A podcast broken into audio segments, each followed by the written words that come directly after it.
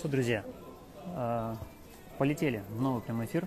Э, вроде бы Константин все обновил, и сейчас мы готовы с ним пригласить его в наш с вами диалог, в наш с вами прямой эфир, который потом превратится в подкаст.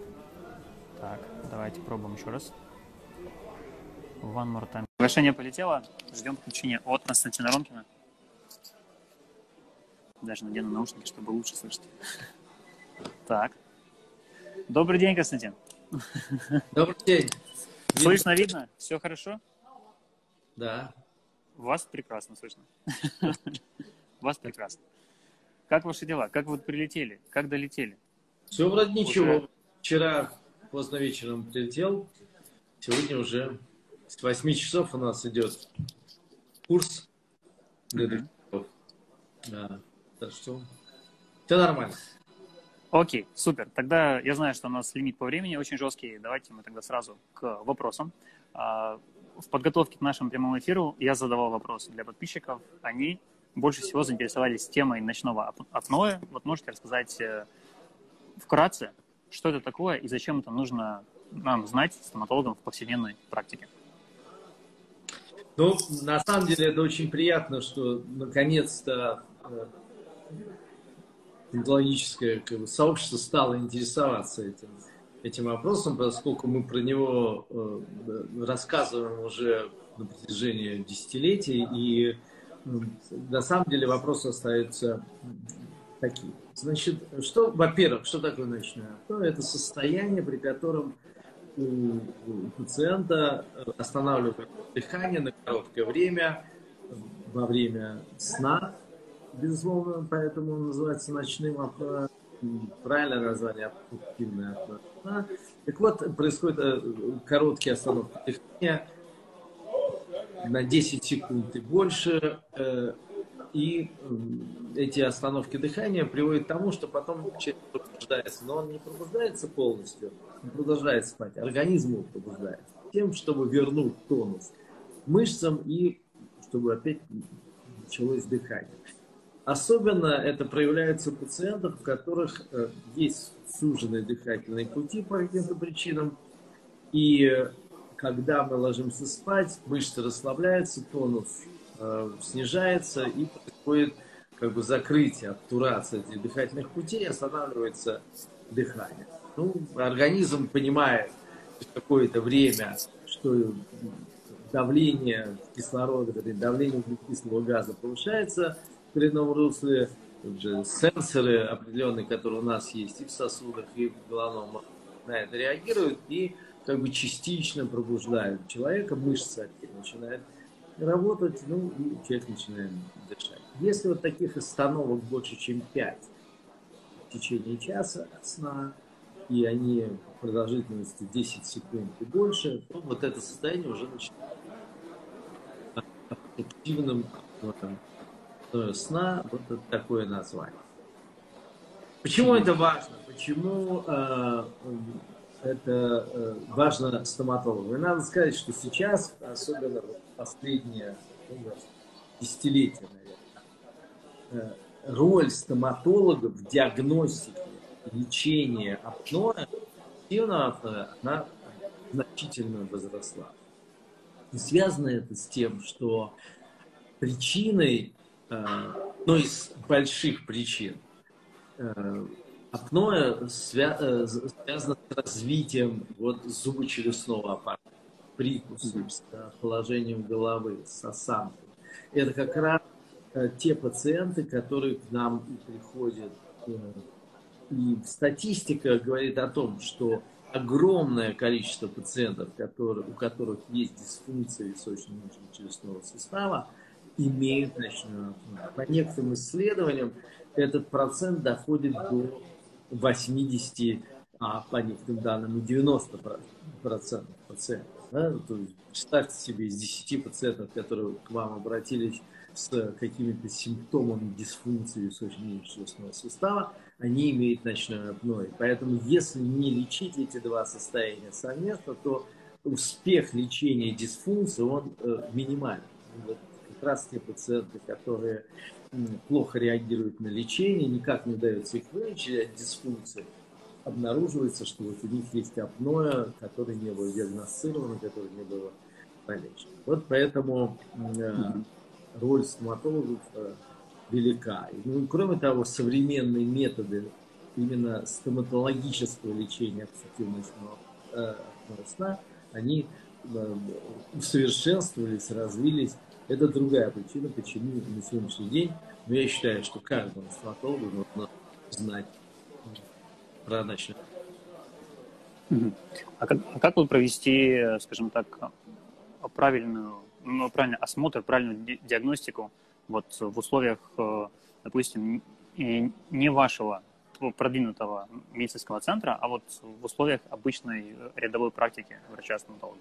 Есть какие-то? Ну, э, смотрите, на самом деле э, все очень просто. Есть определенные признаки, которые как бы заставляют нас обратить внимание на это. И первому как бы э, моменту относится вот группа риска. Что это за группа риска? Чем э, чаще всего, у кого встречается апноэ? Ну, во-первых, это мужское население. Мужчины страдают апноэ в два раза чаще, чем женщины. Во-вторых, возраст. С возрастом усугубляется э, эта картина, с возрастом вероятность э, иметь такое заболевание возрастает.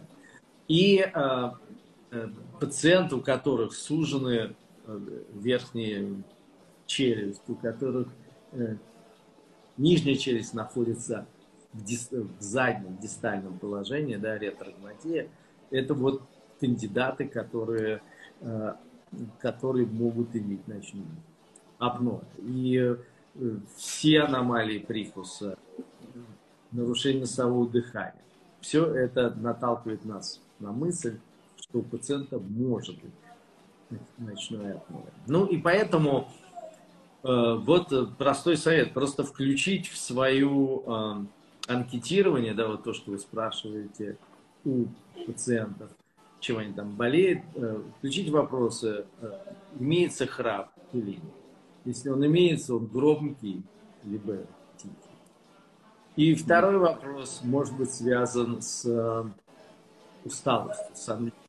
Да? Вот если есть у человека такое состояние сонливости, когда в спокойном состоянии он вот, тянет ко сну, клонит ко сну, то это может быть одним из признаков, одним из признаков, вот, которые могут натолкнуть нас на мысль о том, что у пациента есть ночной ну и э, дальше, безусловно, рентгенологическое обследование, если есть возможность сделать или на нем можно увидеть хотя бы в одной плоскости сужение дыхательных путей, оценить нормальное дыхательное пути.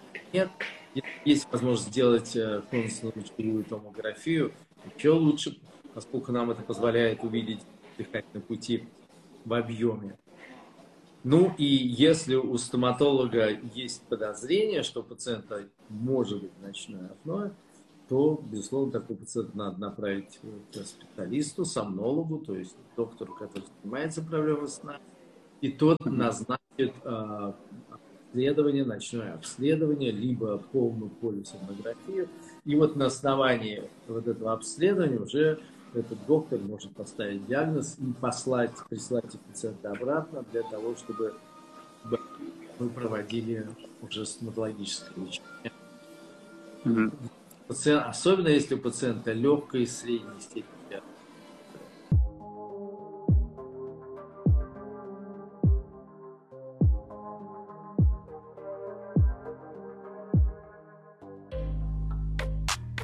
Друзья, хотел вам сказать огромное спасибо за то, что досмотрели видео до этого момента.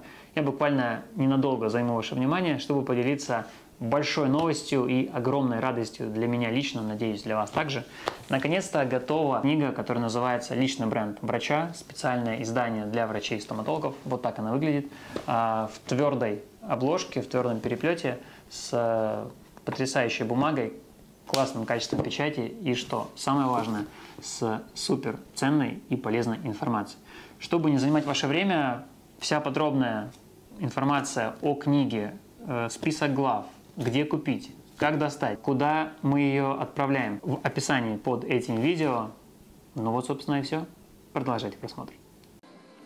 А, вот чуть более подробно, если можно, про э, способы лечения там, легкой и средней степени. Да. Ну, смотрите, если говорить о, вообще о способах лечения, то значит, золотым стандартом как бы, лечения является использование так называемого аппарата СИПАП, он называется, который э, под давлением нагнетает воздух в легкие. Да? То есть человек ложится спать, э, он надевает такую маску, маска с помощью шланга подсоединяется к аппарату, этот аппарат просто вот качает воздух. Да? Это не аппарат искусственной вентиляции, искусственной он просто под давлением, в состоянии давления, которое помогает как бы открыть суженные дыхательные пути.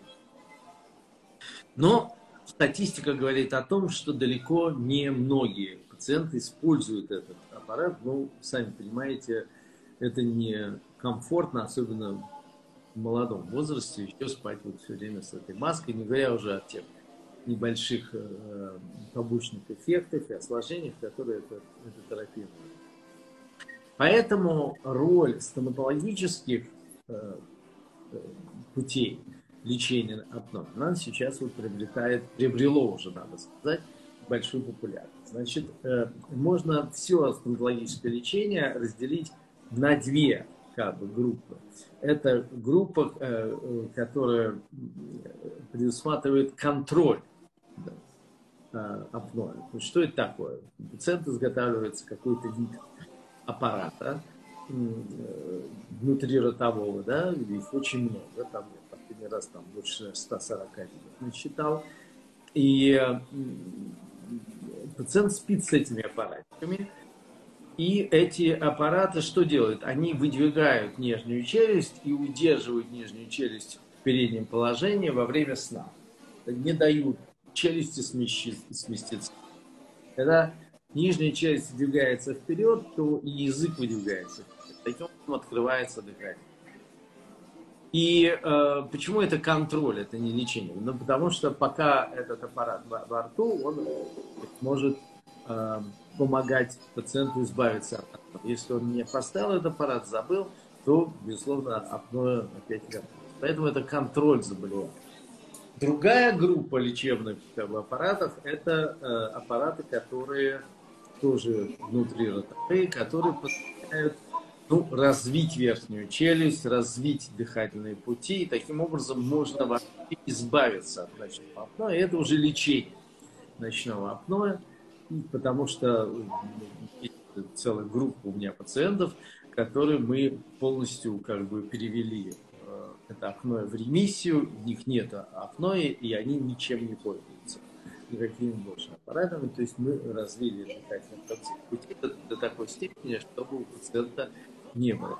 Вот в целом это два таких основных метода лечения. Ну, плюс еще есть различные хирургические методы лечения, когда, например, связано с сужением дыхательных путей из-за того, что у, у пациента, неважно, это ребенок или взрослый, есть аденоиды, есть талины, их удаляют, есть еще удлиненная как бы, занавеска неба, ее могут укоротить и так далее. То есть надо э, как бы, поставить диагноз и понять, с чем связано это апноэ. Но, как я уже сказал, очень э, у многих пациентов это апноэ связано вот с задним положением нижней челюсти, из-за того, что сужена, это э, суженная верхняя челюсть заталкивает нижнюю челюсть назад, язык вместе с этой нижней челюстью входит назад, сокращается объем полости рта, языку деваться некуда, значит, он может только уйти вот назад, тем самым закрыв дыхательные пути. Поэтому вот э, э, все стоматологические как бы, методы контроля лечения вот направлены на то, чтобы увеличить этот объем полости рта с тем, чтобы язык стал на. А как вот, например, э, сам человек может понять, что он, он страдает таким заболеванием? Там, может быть, есть какие-то признаки, там, кроме усталости и храпа, что-то еще, что, чтобы он как бы задумался в этом направлении, что что-то не так с ним?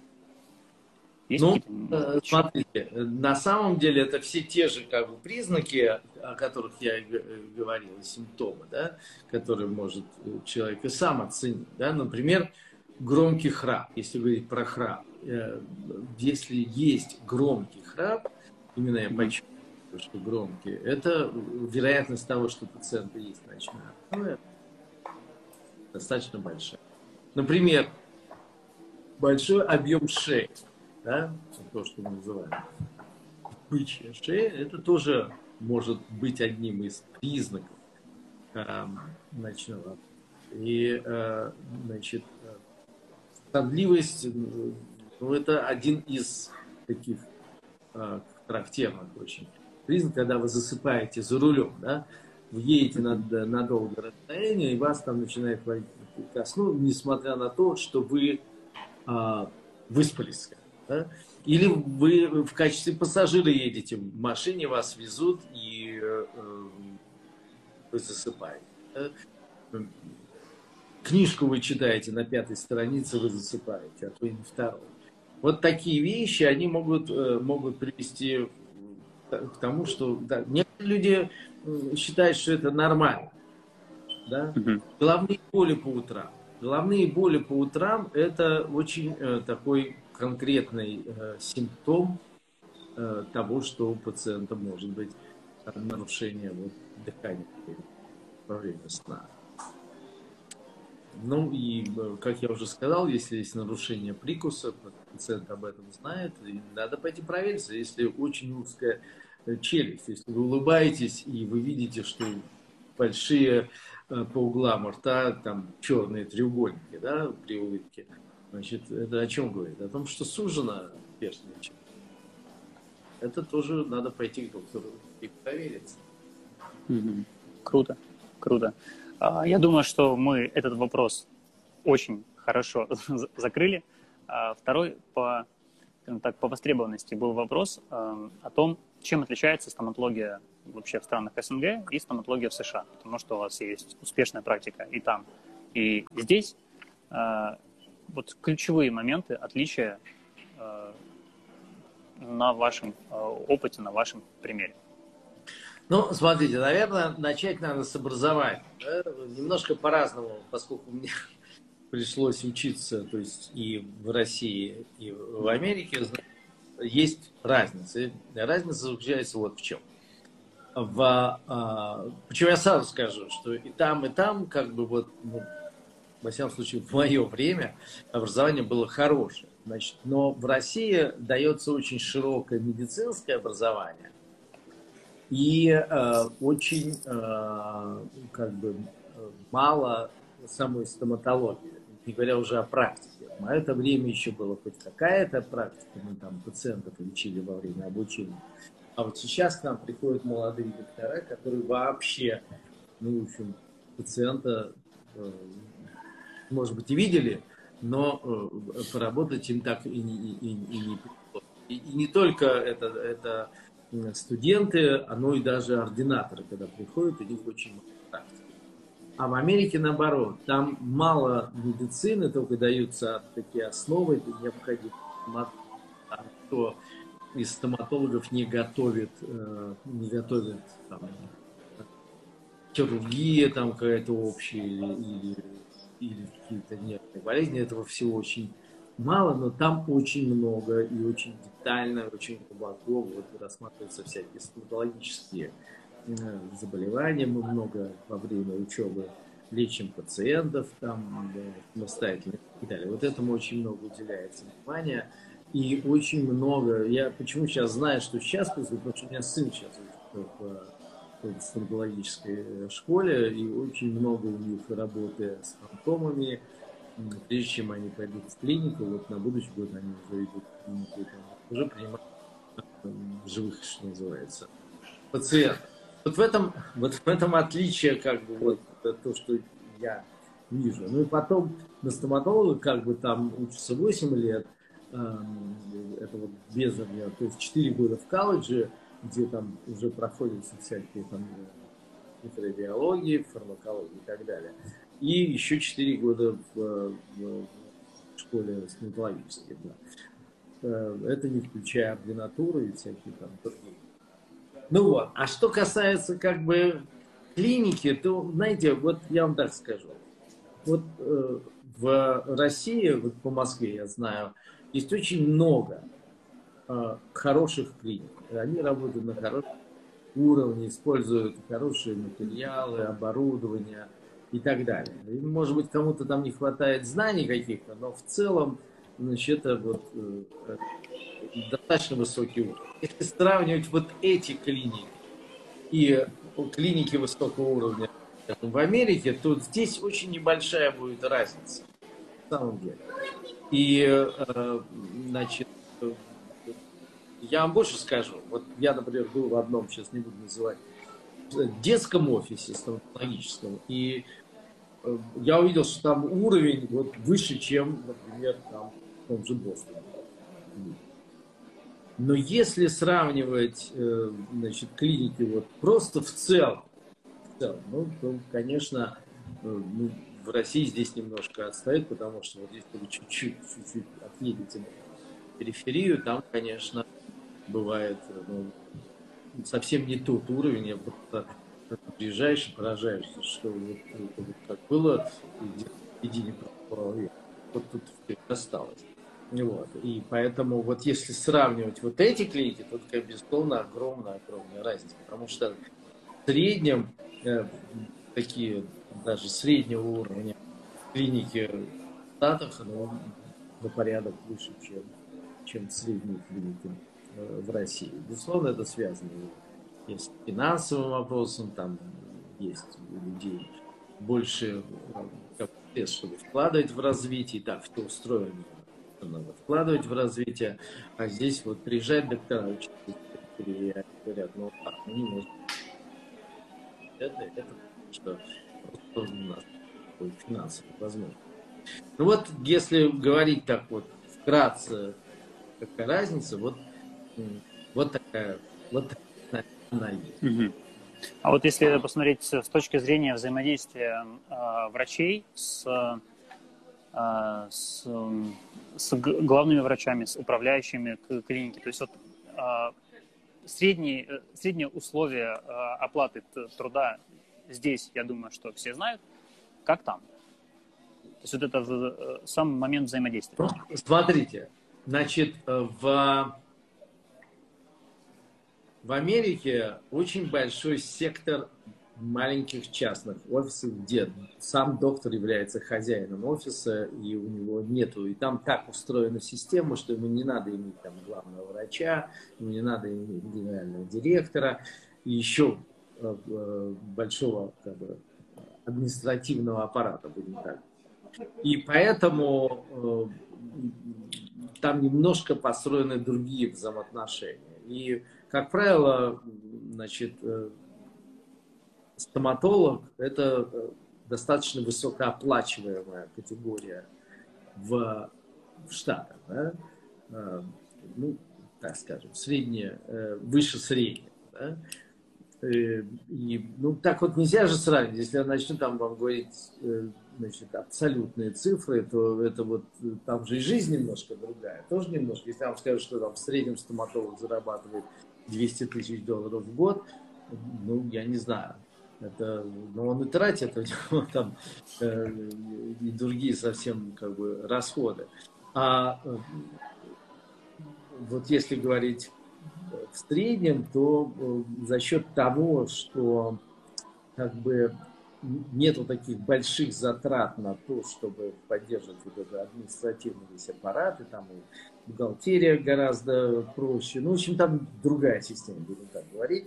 Э, там не надо столько денег тратить на вот, администрирование. Так mm-hmm.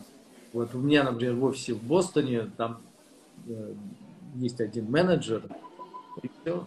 А сам доктор выполняет функции главного врача и определяет бы, политику и так далее. Поэтому, ну вот, это, это вот так. Но я вам так скажу, что несмотря на все это, вот я помню, когда я начинала работать, вот мы работали по 50-60 часов в неделю, принимали пациентов. Тоже это вот не так, что вот прогулки было. Это, и, и так до сих пор продолжается. Вот сколько лет уже прошло, да, вот я больше 40 лет стоматологией занимаюсь. Значит, все равно, вот я там в Бостоне работаю порядка 30 часов э, э, в неделю, принимаю пациентов. Потом я приезжаю в Москву, в Питер, это же самое.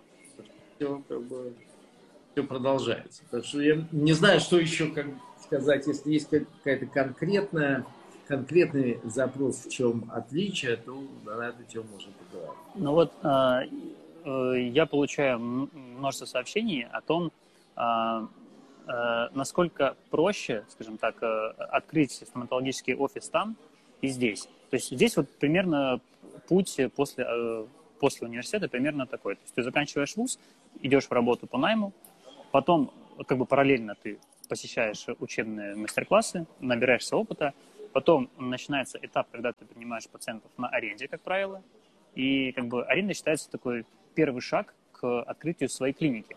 Как устроено там? То есть вот, ну, вы закончили вуз. То же самое. Примерно то же самое. Все, ну, все вот то же самое, примерно. Скажу свою историю. Я закончил там университет в 93 году. Год я пошел, поработал а, вот, какой, в одной из крупных клиник там под Бостоном. И через год я как бы, э, приобрел, уже это была практика доктор, доктор уходил на пенсию, и я приобрел вместе со, своим, со своей партнершей, э, доктором Шварцман, э, приобрел этот офис. Вот это случилось в 93 году, в 94 году. И, то есть, через год. На самом деле, если бы подвернулась такая возможность приобрести этот офис сразу, то можно было бы и сразу. Но вы не, не забывайте, что я уже к тому времени, до того, как я поступил в, в университет в Бостоне, я уже 10 лет почти отработал стоматологом в России, поэтому мне как бы было легче. Ну вот э, там э, в Бостоне вот совсем недавно у нас пришла молодая, молодой доктор, которая значит, у нас тоже поработала полтора или два года, и вот она сейчас открыла свою, а, свою практику. Это достаточно просто. Я еще раз говорю, что вот это вот а, сектор а, частных офисов, он очень там развит. И чтобы значит, открыть офис там, ну, нужно где-то ну, в районе там 800 э, тысяч миллионов долларов. Где такие деньги взять молодого специалиста? Только занять, у кого занять? Банки. Банки охотно охотно дают стоматологам эти э, лоуны, э, эти э, займы, да, будем говорить по-русски. И почему? Потому что они знают, что стоматологи, как правило, это достаточно profitable, да? Угу. По-русски. А, ну, короче, прибыльная, ну да, да. Да, то есть они, риск у них минимальный. Все, конечно, бывает, риск минимальный. Ну и тут вот в России мне пришлось открыть две клиники, да, но вот э, небольшую клинику открыть тоже стоило вот в районе 800 э, тысяч. И как здесь устроена система кредитования, я не знаю, наверное, доктора лучше меня тут это все знают, как здесь это все происходит. Ну, а вот по времени, а, по времени выплаты вот этих займов, где получилось это сделать э, скажем так, быстрее? В России или в Штатах? А, ну, мы здесь, э, чтобы открыть здесь офис, мы денег э, в банке не брали. Мы сами как-то скинулись и, значит, э, вот. И у нас ушло, наверное, три года, да, три года, чтобы отбить как бы, те затраты, которые у нас шли на, на строительство офиса. Ну, правда, в Москве у нас большой офис. А, и то же самое и в Питере. А, вот где-то, наверное, три года. А что касается в Бостоне, э, в Америке, то там ты берешь кредит, и там есть у тебя разные. Можно взять на 5 лет, на 10 лет, на 15. А, и просто там разный процент надо платить обратно. Ну, насколько я помню, мы в свое время за 5 лет э, мы то, что в Бостоне строили, мы как бы уже отбили. Вот. Ну, я еще раз Круто. говорю, что, э, что это как бы вот э, предсказуемая ситуация, да, там риск минимальный, риск минимальный.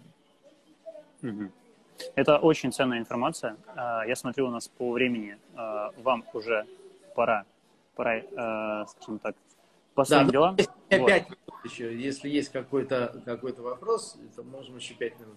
Увидите, а так а... там доктора ждут. Угу. Окей. Тогда вкратце. Вот еще был третий по популярности вопрос. Это вообще какие-то секреты в маркетинге от вас? В маркетинге, в продвижении, в привлечении Э, пациентов, когда вы только-только на самом старте практической ну, Это такой карьеры. минутный точный разговор. Да, это мы можем отдельно как бы э, э, про это говорить. Но сейчас что? Ведь, понимаете, сейчас все поменялось. Сейчас, значит, вот это social media, то, что мы говорим, вот то, что мы с вами делаем, да, вот сейчас. Да. Когда, даже вот если вы 10 лет тому назад это вообще было бы э, смешно даже упоминать про это.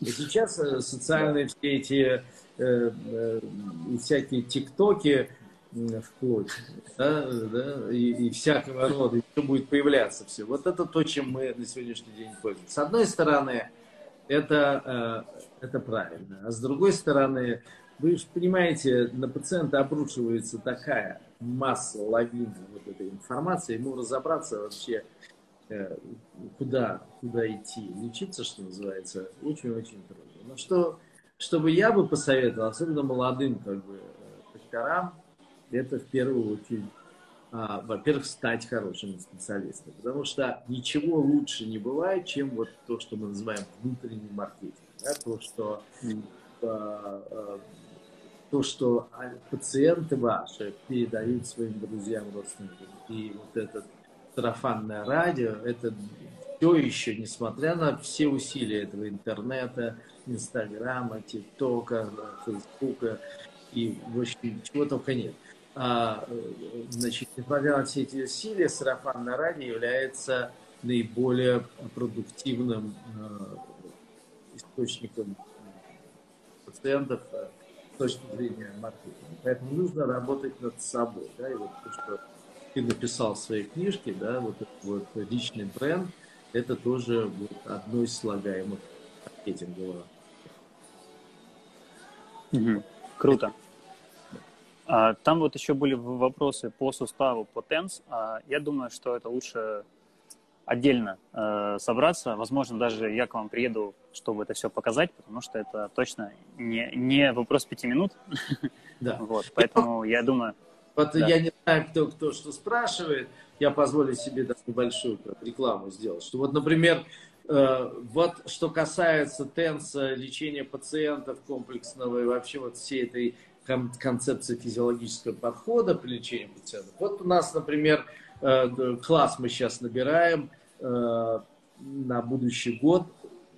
Э, в январе он начнется. Пожалуйста, звоните, записывайтесь. У нас сейчас очень недорогое обучение в связи с тем, что мы часть обучения перевели в, в, в онлайн. Ну и второй источник, вот кто хочет там что-то узнать. Вот я по, по понедельникам вот провожу такую передачу «Вечерний Ромкин», и там мы обсуждаем все вот интересующие докторов вопросы. Ну а если у тебя получится приехать, и мы тут вживую с тобой пообщаемся, и ты все покажешь, расскажешь, то это будет еще одно.